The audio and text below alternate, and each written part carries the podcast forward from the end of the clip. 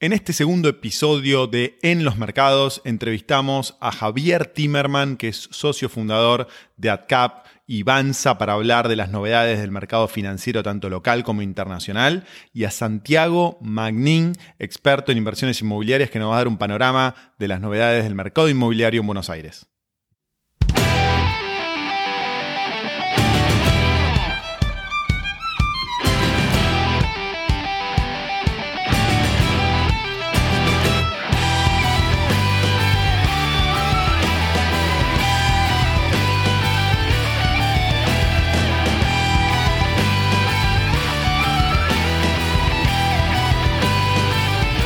Hola amigos, mi nombre es Fede Tesoro y les doy la bienvenida a una nueva edición de En los Mercados, este podcast semanal donde intentamos hacer un resumen de lo más importante que pasó en la semana. Hoy es viernes 24 de julio de una nueva semana terminó en el mundo de los mercados globales. Vamos a hacer un breve resumen de qué pasó en las principales variables. El dólar oficial terminó en 75 con 75 centavos, un incremento de 0.66%, muy poco. El dólar MEP y el dólar contado con liquidación terminaron casi igual que la semana pasada, 114,57 para el MEP y 117,48 para el contado con liquidación. El que se disparó fue el dólar blue, casi el 8%, terminó en 140 pesos por dólar. El riesgo país terminó en 2.224 puntos, una baja del 5%. El S&P Merval siguió subiendo, segunda semana consecutiva. La semana pasada había subido un 7% y esta semana subió un 6,25% y terminó en 48.605 puntos. S&P 500 en Estados Unidos, un índice que mide las 500 acciones más importantes de Estados Unidos, una baja semanal del 0,28%, terminó en 3.215 puntos. Y la onza de oro subió casi un 5%, un 4,86% y terminó en 1.900 dólares clavado, una tendencia que se repite desde que comenzó el año y empezó el boom de emisión global en todo el mundo. Hoy tenemos para analizar el mercado financiero, invitamos a Javier Timerman, es una persona con más, un montón de años de experiencia en el, mercado financiero global, eh, es el fundador de AdCap y de Banza, dos empresas de inversiones muy importantes de la Argentina, así que vamos a hablar con él del mercado financiero. Y luego vamos a hablar con Santi Magnin, Santiago Magnin, un experto inmobiliario, corredor inmobiliario que tiene una muy buena lectura de lo que está pasando en el mercado inmobiliario local. Vamos a escucharlos a ellos dos y al final les comparto una conclusión.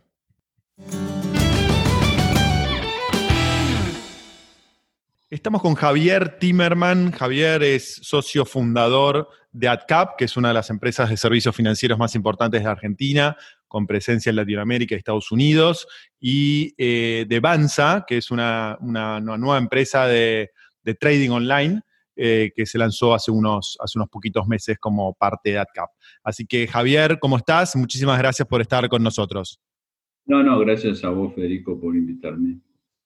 Un placer, Javier. Bueno, si te parece bien, la idea era hacer una breve charla de actualidad para conocer tu visión eh, de lo que está pasando en los mercados nacionales e internacionales. Podemos empezar un poco con un panorama local. Eh, la semana está, cerrando ahora unas pocas horas.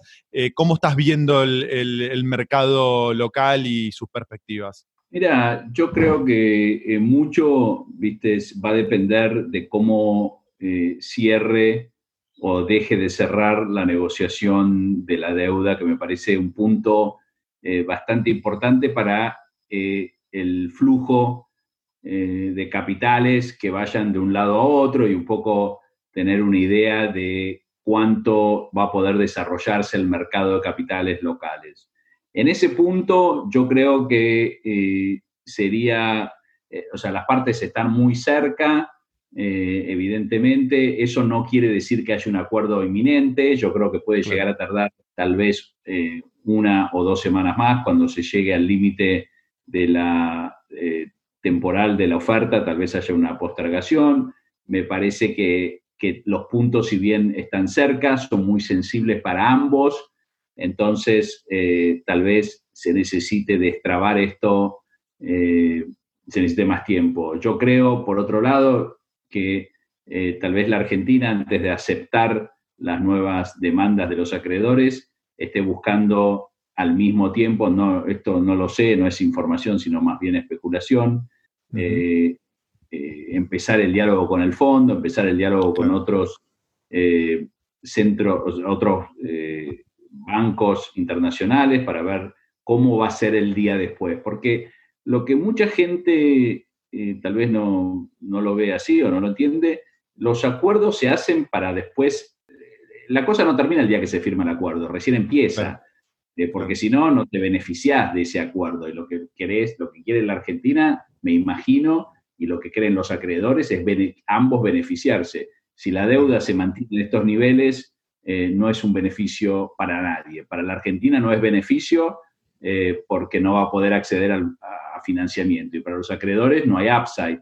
Entonces, tiene que haber darse un contexto por el cual ambos se beneficien del acuerdo. Y yo creo que eso va a pasar, yo creo que la Argentina, eh, una vez que, firme este acuerdo y una vez que se afloje el tema sanitario, eh, dada la, situación mundial de liquidez, debería empezar a operar por debajo del 10% de, de exit yield. Eh, me parece que es, una oportunidad para muchos inversores, más allá de la malaria y de la mala situación económica que va a existir eh, debido a lo que venimos llevando ya de antes, más este, esta cuarentena, ¿no? Eh, los mercados siempre miran a futuro y me parece que la liquidez se queda, los, las economías empiezan a reabrir y la Argentina con estas tasas es un mercado apetecible. Eh, Javier, te interrumpo ahí un,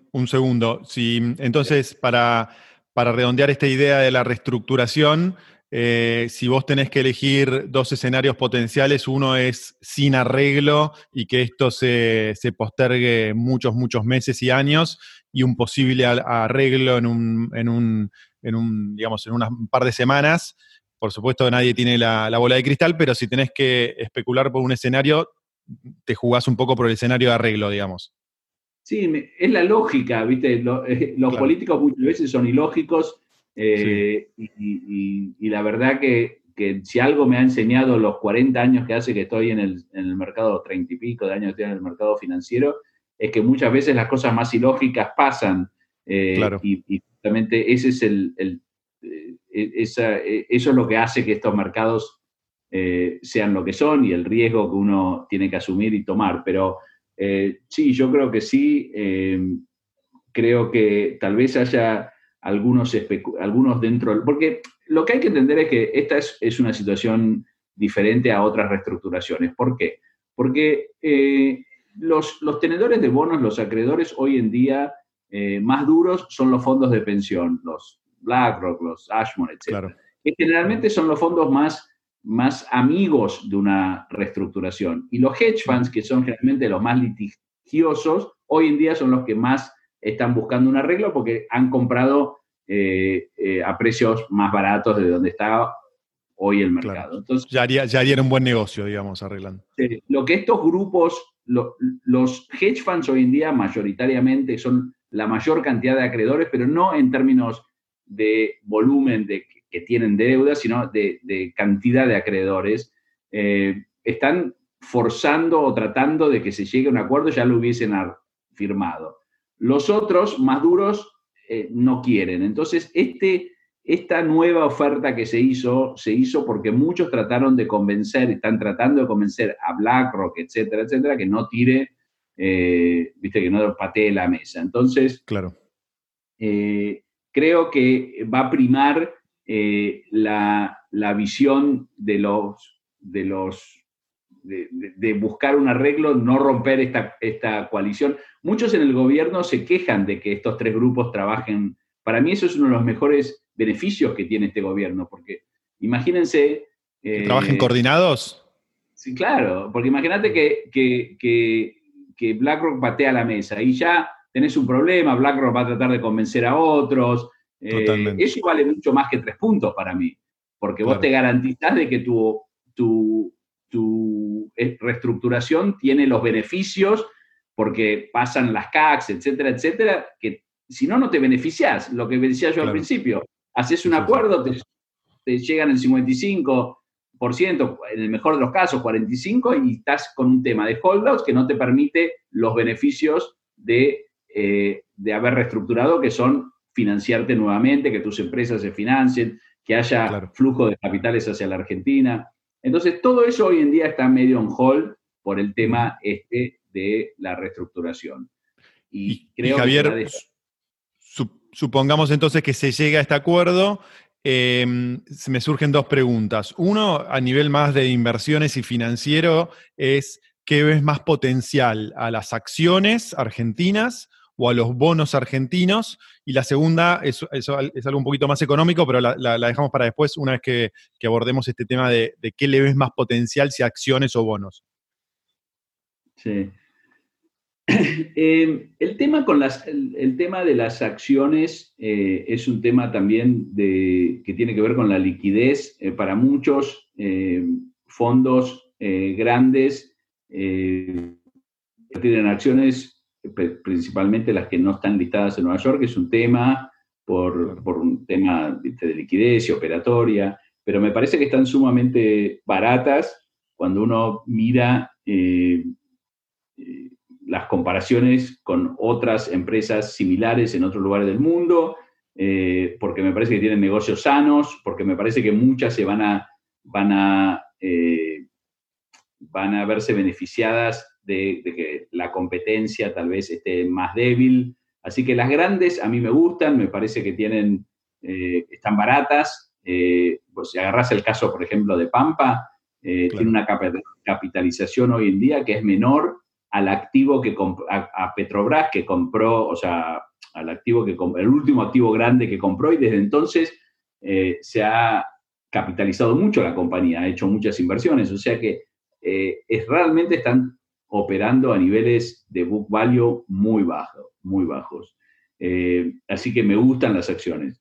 en términos de bonos, yo creo que el mercado local se va a beneficiar bastante de, de una, el mercado local en pesos me refiero, de una reestructuración, porque me parece que eh, el gobierno ha encarado esto de manera seria, la parte local, y me parece que, va a haber, va a haber eh, eh, se van a poner firmes en eso de desarrollar una curva en pesos, y hay mucha liquidez también, que van a tener que ir a muchos de estos activos. No podemos tener la cantidad de plata que hay en money market hoy en día sin eh, volcarse a muchos de los bonos. Así que en eso me gusta bastante los bonos en ser, me parece que, tienen eh, potencial. Eh, me parece que los activos argentinos en general, en, este contexto de liquidez internacional, están baratos. Claro. Excelente. Y la última, la última pregunta de local, y después hablamos los últimos minutos del mercado internacional, es eh, ¿cómo te imaginas el escenario económico post-arreglo? Eh, se supone que en algún momento vamos a salir de la cuarentena, esperemos, y, nos vamos a encontrar con un déficit fiscal astronómico, mucho, mucho dinero en la calle. Eh, ¿Cómo te imaginas que podría encauzarse todo ese desafío post-pandemia y post-reestructuración? No, sin duda va a ser un desafío. Eh, sin duda vamos a tener una situación económica tan eh, desastrosa porque ya venía, porque lo veíamos, porque ya veníamos con ese lastre y después porque los efectos de la cuarentena para todos los países fue muy dura. Eh, ya vemos, bueno, después hablamos un poco de la parte internacional, si querés, pero ya vemos que en Estados Unidos se está, está aflojando esta recuperación económica que hubo estos últimos, estas últimas semanas porque vuelven a, surgir casos, porque la gente pierde la confianza. Entonces va a ser muy duro. Y, la forma de hacerlo para mí es con un gran consenso eh, nacional donde eh, eh, los políticos entiendan la gravedad del asunto. Si vamos por la de hacer política como se hace siempre en este país, que nunca es, eh, que nunca es eh, pensando en el país, sino en cómo hago yo para llegar al poder, si vamos por esa, va a ser mucho más difícil, mucho más difícil. En cualquier otro país, en cualquier otro país, con una democracia más eh, tal vez eh, madura, hoy tendría que haber algún tipo de, gabinete de unidad nacional o algo así. Es una lástima que nosotros no lo podamos hacer. Porque lo curioso es que si se llegara a haber un gabinete de unidad nacional, entre los sectores mayoritarios, me, refiero, la Argentina hoy en día sería una meca de inversiones.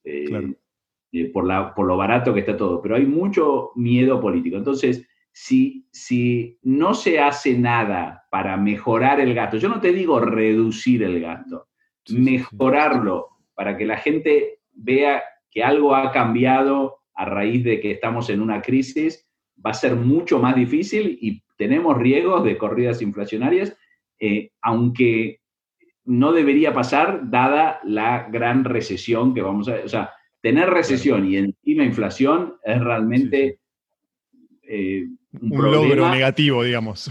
Sí, o sea, realmente tenemos que hacer las cosas demasiado mal, para que eso ocurra.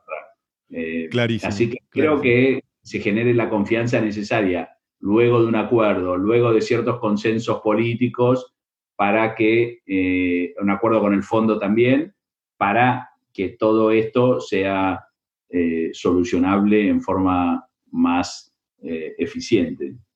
Clarísimo.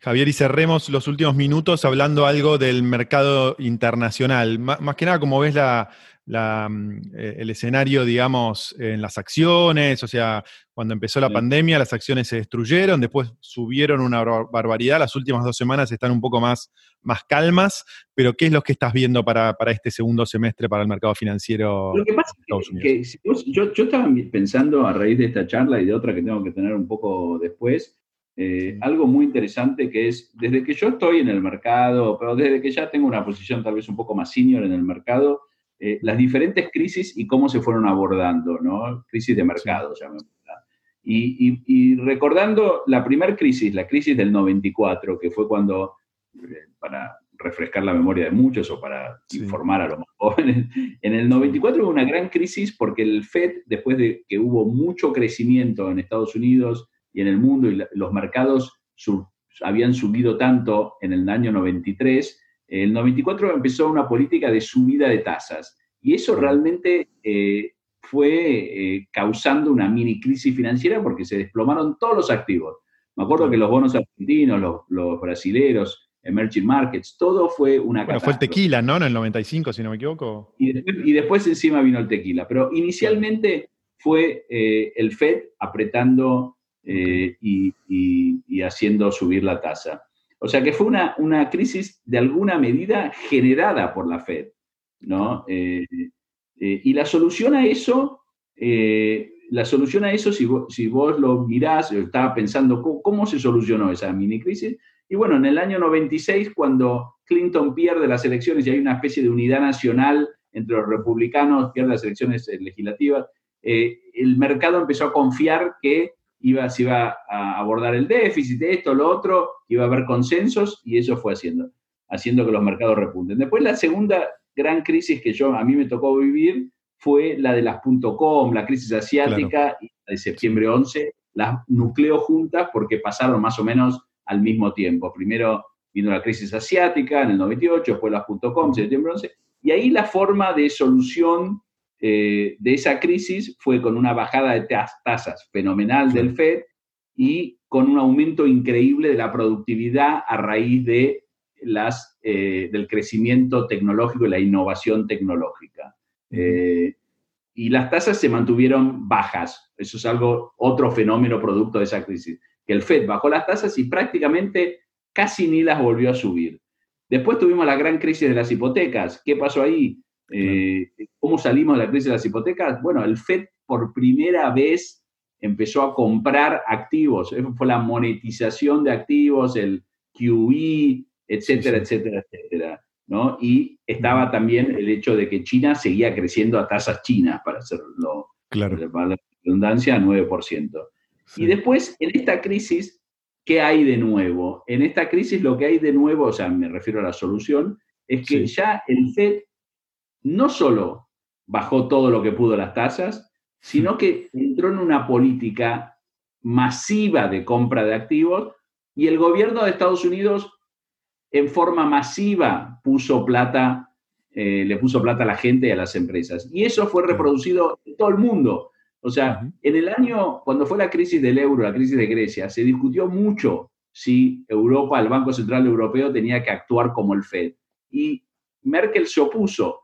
Y ahora llegan a un acuerdo por el cual el, Banco Central Europeo va a empezar a comprar activos de países, o sea, va a financiar directamente a los países miembros, algo que antes se oponía. Entonces, ¿por qué digo todo esto? Porque todo esto, más el hecho de que haya mucha tecnología nueva en la compra de acciones, y, en la forma de operar. Antes era mucho más difícil, hace 20 años operar no era tan fácil como ahora. Claro. Eh, todo esto y toda esta liquidez a mí me hace pensar que el, mercado de acciones va a seguir en, forma ascendente y yo me enfocaría en las empresas que uno cree que le gustan eh, y, y, buscar niveles para entrar, porque la liquidez es, es fenomenal y esta plata a un lado tiene que ir. Y con las tasas negativas, ¿a dónde va? ¿El oro te parece también una alternativa como para tener, a pesar de que haya subido bastante este, estos últimos seis meses? Yo no soy un buen analista de, oro porque soy de la escuela que lo vio caer, caer, caer, caer, caer, caer, niveles ridículos y nunca me gustó, nunca me gustaron esos activos defensivos, eh, tal vez un poco porque mi escuela de tradeo o lo que sea, así que no tengo una opinión sobre el oro porque no es un activo que, sigo, pero eh, me parece que en términos de acciones americanas... Te quedarías con las acciones, sí. Sí, hay acciones eh, que me parece... Eh, o sea, bueno, depende un poco... con acciones es difícil recomendar porque uno también tiene que entender cuál es el, apetito de riesgo de cada uno. Pero para los más sofisticados, les puedo decir que una de las cosas que yo estoy haciendo ahora, que me parece bastante eh, interesante, es a raíz de un poco de la crisis y a raíz de eh, la caída brutal que tuvieron las acciones en marzo y abril, las volatilidades son muy, muy altas, muy, muy altas. Y estuve vendiendo bastante volatilidad en este último tiempo porque me parece que, no podés tener acciones líderes eh, que tienen volatilidades de 180% anuales, etcétera, etcétera. ¿Cómo, pero para, ¿Cómo vendes volatilidad? ¿A qué te referís con vender volatilidad? vendo volatilidad vendiendo opciones, por ejemplo, a mí, puts de, algunas acciones eh, que me parece que, a ciertos precios sería ridículo. Eh, por ejemplo, te voy a dar un ejemplo que me pareció un poco gracioso eh, pero para que te des una idea de la magnitud del tema. Eh, Tesla, como vos sabés, subió muchísimo y bueno, ni que hablar. Eh, Ponele que Tesla valga hoy 1.500 dólares la acción, un poco menos, pero para, para este argumento, digamos, 1.400, 1.500 la acción. Un put, un, repito, un put a un año y medio eh, en 15, en 15 dólares. 15 dólares, o sea, tiene que bajar de 1.500 a 15 dólares. Claro. Eh, te están pagando eh, cerca de un dólar por eso. Wow. y viste, o, Sea, si Tesla, o sea, se tiene que quebrar la compañía prácticamente. Bueno, en definitiva, parte de eso es, es a raíz de la gran, el gran miedo que hay de que todo esto explote por los aires, porque claro. la es una crisis inédita.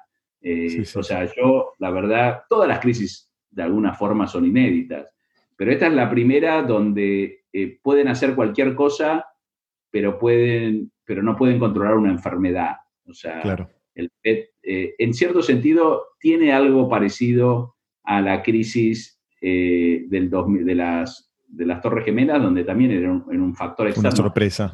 Controlar muy rápidamente. Todos los países del mundo se unieron, eh, no hubo otro atentado, la gente tenía miedo, pero no hubo, no hubo, no hubo, y eventualmente la gente... Eh, Perdió el miedo.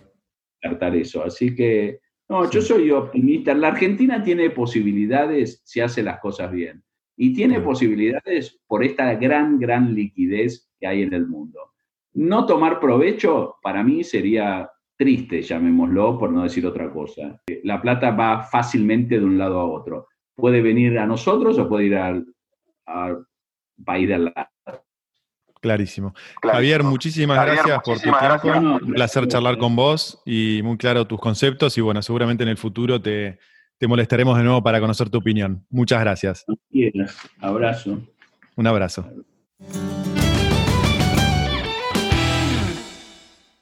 Estamos con Santiago Magnin. Santiago es experto, es corredor inmobiliario experto en el mundo inmobiliario, es muy activo en sus redes sociales, así que les aconsejo que, lo sigan a, Santiago cuando terminemos esta charla. Eh, Santi, muchas gracias por estar acá. ¿Cómo estás? Hola Federico, muchísimas gracias por la invitación. Un gusto estar acá. Por favor, un placer y muchas gracias por tu tiempo. La idea, Santiago, es tratar de hablar un poco, que nos ayudes a entender un poco cómo está la coyuntura del mercado inmobiliario en Buenos Aires y después ver si podemos tratar de, pensar juntos hacia dónde pueden llegar a venir las oportunidades cuando esta cuarentena afloje, esperemos en algún momento. Pero primero, ¿cuál es tu lectura de lo que está pasando en el mercado inmobiliario en este momento? Dale, me parece muy interesante. Si querés empezamos por el pasado y de ahí llegamos al presente y de ahí vemos dónde estamos parados. Dale. Te cuento. Buenos Aires, la ciudad autónoma de Buenos Aires, en el 2018, hace un poquito más de dos años, a principios del 2018, vivió un boom, entre comillas, porque ahí estaba empezando a consolidarse el fenómeno de los créditos UBA. No sé si te acordás. Perfecto. Que salieron los créditos UBA, que estaban ajustados por inflación y bla, bla, bla. Entonces, con esa pequeña innovación que estaba inspirada en los créditos chilenos, hubo un montón de clase media sacando créditos. Nosotros vendimos un montón de propiedades de 250 lucas, 300 lucas, que tenían mucha guita de crédito, o sea, tenían 150, 200 lucas billete de crédito hipotecario. Bueno, entonces, en el primer trimestre del 2018, enero, febrero y marzo, se llegó a un pico en interés, demanda y operaciones realizadas. En ese momento tenías más o menos 6.000 ventas por mes en Capital Federal, 6.000 ventas por mes, que era mucho porque veníamos del CEPO, ahí me estoy remontando más al pasado, veníamos del CEPO que había sido los peores años de la historia, de toda la historia registrada. Pero en los 90 la cantidad de ventas por mes era más o menos 9.000.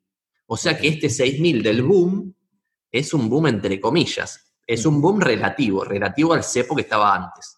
Y entonces en ese momento, 2018, más o menos entraban 6.000 propiedades por mes al mercado y se iban 6.000 propiedades por mes. Y tenía siempre un stock de propiedades en venta de más o menos 50.000. Entraban 6, se iban 6 y quedaban 50. O sea, era un mercado en cierto equilibrio, digamos.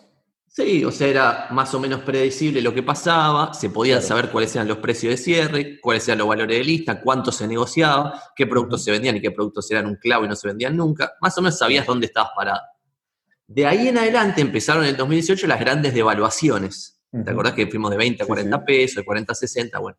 Y con esas devaluaciones la clase media ya no podía acceder más a los créditos claro considerando que las propiedades mantenían los mismos valores de lista. O sea, los valores de lista en el 2018 no cambiaron en absoluto. Se mantuvieron los precios, entre comillas, los valores de lista se mantuvieron 100% y por lo tanto bajó la demanda. Se concretaban muchas menos operaciones ya a finales del 2018. Y 2019 pasó a ser el peor año de toda la historia registrada, peor inclusive que los años del CEPO anterior. O sea, en el CEPO anterior vos tenías una cierta cantidad de transacciones, 30 y pico de mil. Bueno, en este año 2019 que pasó recién, había sido peor. Y entonces, y ese es el panorama previo a la pandemia. O sea, el panorama previo a la pandemia era, era muy el malo. mercado inmobiliario. Exacto, malísimo, el peor escenario de toda la historia. Y desde ahí a la pandemia, que estamos ahora. ¿Y qué pasó durante la pandemia? Nada. no se hicieron operaciones. claro, bueno, eh, Casi. Tenés, por ejemplo, en abril se hicieron siete operaciones en todo Capital Federal, siete, no es que me faltan ceros, se hicieron siete. En mayo se hicieron más o menos 600. Entonces, cuando vos ves que en mayo del 2020 se hicieron 600 operaciones, en mayo ya había cuarentena light, por lo tanto las escribanías podían escriturar. En, esa, en abril no, no, había ventas porque en abril las escribanías no podían operar. Entonces, esas siete fueron siete excepciones. Y de, de las siete fueron que tres o cuatro creo que cosas estatales. O sea, que el gobierno mismo se autodijo, tenés un, o sea, puedes hacerlo y lo hizo. Eh, pero esas 600 ya había libertad para transar propiedades. Y sin embargo es 90% menos que en el 2018, que como veíamos en perspectiva con las décadas anteriores, no era un mercado totalmente fuera de quicio. O sea, el mercado normal de antes eran 9.000 por mes. En el boom de los UBA, 6.000 por mes, ahora 600 por mes.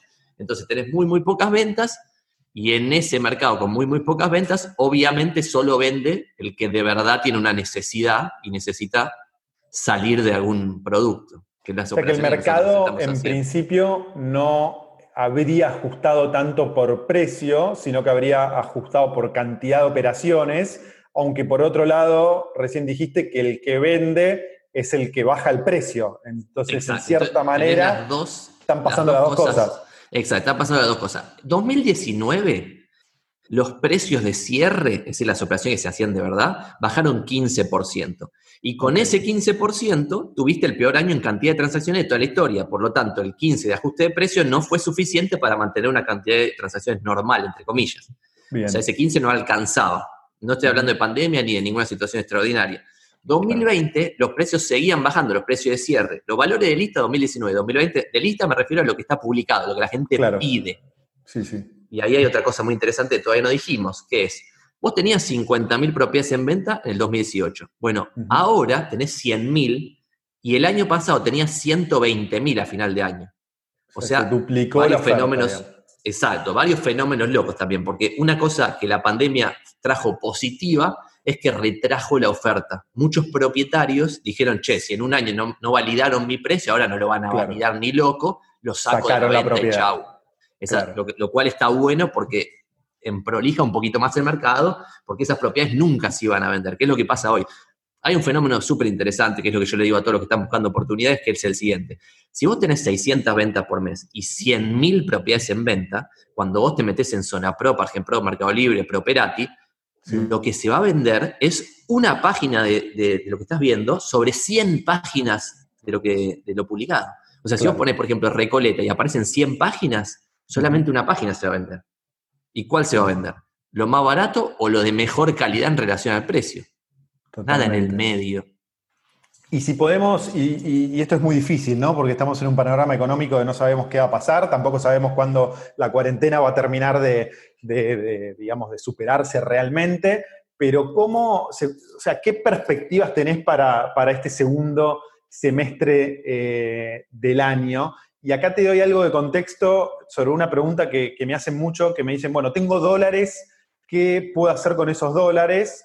Y una de las alternativas que estuvimos pensando últimamente es, bueno, que tal vez las propiedades en el pozo son las que primero bajen porque el costo de construcción te bajó de una forma, digamos, en paralelo a la, devaluación. Entonces, tal vez ahí ves más oportunidades que en el usado. ¿Estoy leyendo bien el mercado o te parece que vienen por otro lado las, las oportunidades? Para mí es una lectura correcta. Era una lectura correcta también en el 2019, pero en el 2019 era una lectura teórica.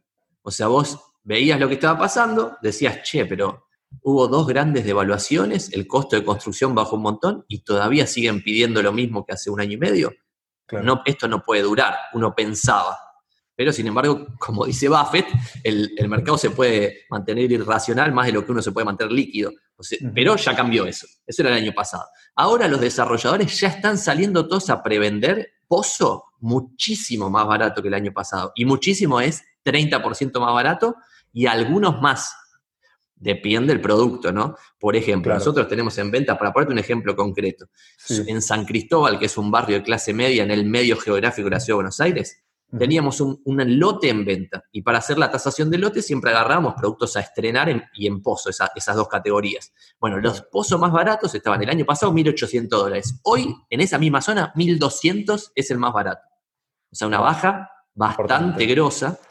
Y ese de 1.200 no es que sale a 1.200 y prevende el edificio en tres meses. Lo está vendiendo de Exacto, le cuesta igual. El de 1.800 no existe. O sea, eso no es mercado, es alguien que está ofreciendo 1.800, nadie lo valida, no, existe. ¿Y dónde hay otra, algo que me llamó la atención de, algún video que, vi tuyo? Es que, si no entendí mal, también estás viendo una divergencia fuerte entre propiedades que están en excelente estado y propiedades que están a reciclar. Eh, ¿Eso es así? Contanos un poquito.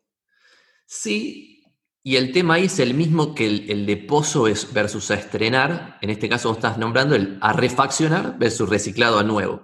Sí. Lo que pasa es que la demanda es tan chiquitita en este momento, tan pero tan chiquita, 600 tipos están comprando cada mes.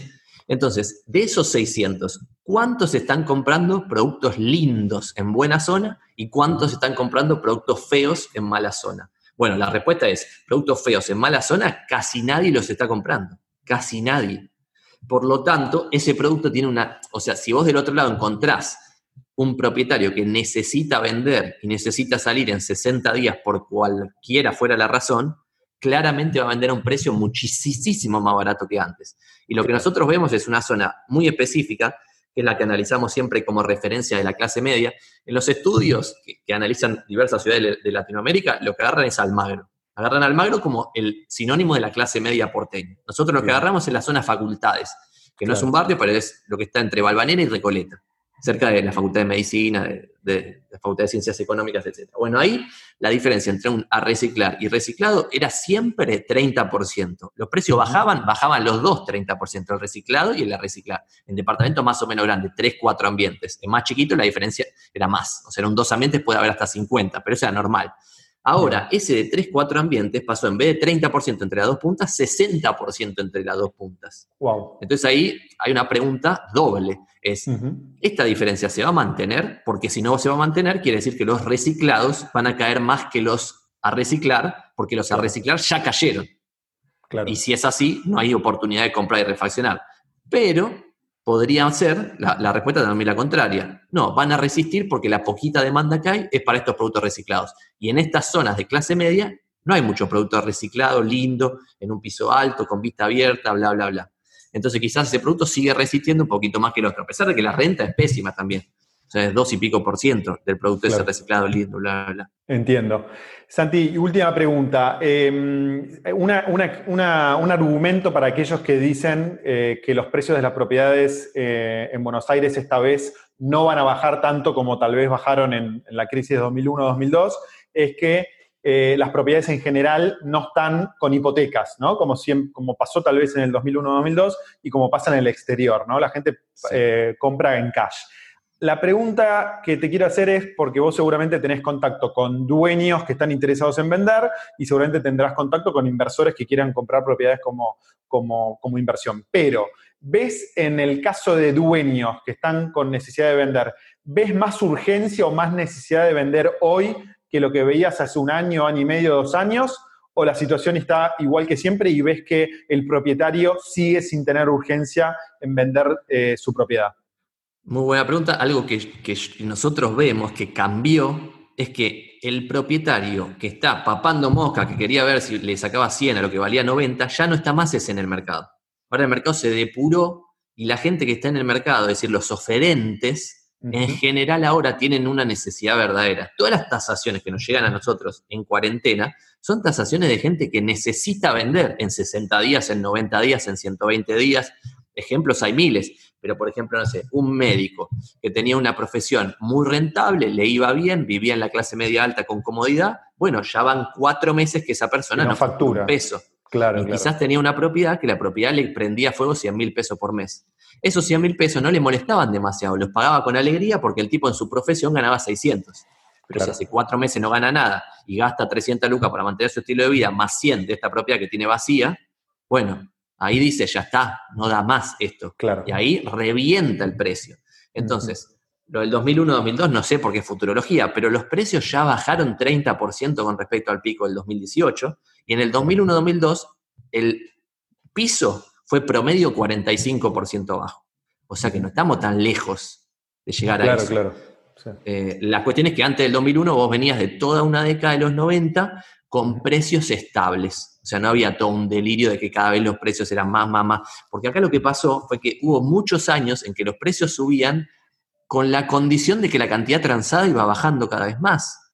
Entonces, el mercado se iba enloqueciendo, enloqueciendo, enloqueciendo, hasta este momento en el cual estamos ahora, que casi no hay transacciones porque los precios están muy, muy caros. Entonces yo veo, pero esto ya es futurología, que los precios van a seguir bajando por un tiempo más seguro. Y más los productos difíciles de vender, como esto que decía, un producto a reciclar en un barrio de clase media, que va a salir a pedir 100, ciento y pico de mil dólares, con el dólar a 130, es mucha cantidad de sueldos. Y este es el último dato que te tiro. En cantidad de sueldos, estamos en un máximo de toda la década. O sea, en cantidad de sueldos que necesita una persona para comprar un departamento estándar en un barrio de clase media. Y ese barrio de clase media mueve a los barrios también de Corredor Oeste. Y los barrios de Corredor Oeste mueven también la zona más premium de toda la ciudad. O sea, Puerto Madero, Libertador, se mueve también por transacciones chiquitas que le dan calle a ese mercado. Bueno, terminamos, Santiago. Magnin, muchísimas gracias por, tu tiempo. La verdad que siempre disfruto mucho este, escucharte y conocer tu visión del mercado inmobiliario. Así que, bueno, seguramente en unas semanas, meses, te molestamos de nuevo y vemos cómo sigue evolucionando el mercado. Gracias. Muchísimas gracias. Un gusto haber estado. Gracias, Fede. Muy interesante escuchar la opinión de dos expertos del mundo de las inversiones, Javier Timmerman en la parte financiera y Santiago Magnin en la parte de inversiones inmobiliarias. Yo creo que hay un denominador común entre lo que dijeron los dos, que es el tema político. Si llega a haber consenso político, en el caso de Javier eh, Timerman, primero para cerrar el acuerdo de la deuda y después para que haya cierto acuerdo político para tratar de recuperar la economía una vez que salgamos de la cuarentena, eh, creo que puede haber una muy buena recuperación para el, mercado argentino, para la economía argentina, y eso por supuesto no solo va a influenciar eh, en los mercados financieros, acciones y bonos argentinos, sino también en el mercado inmobiliario. Santiago nos mostró claramente que los precios ya bajaron y están bajando muy fuerte, y es posible que durante el segundo semestre o primer trimestre del año que viene bajen aún más.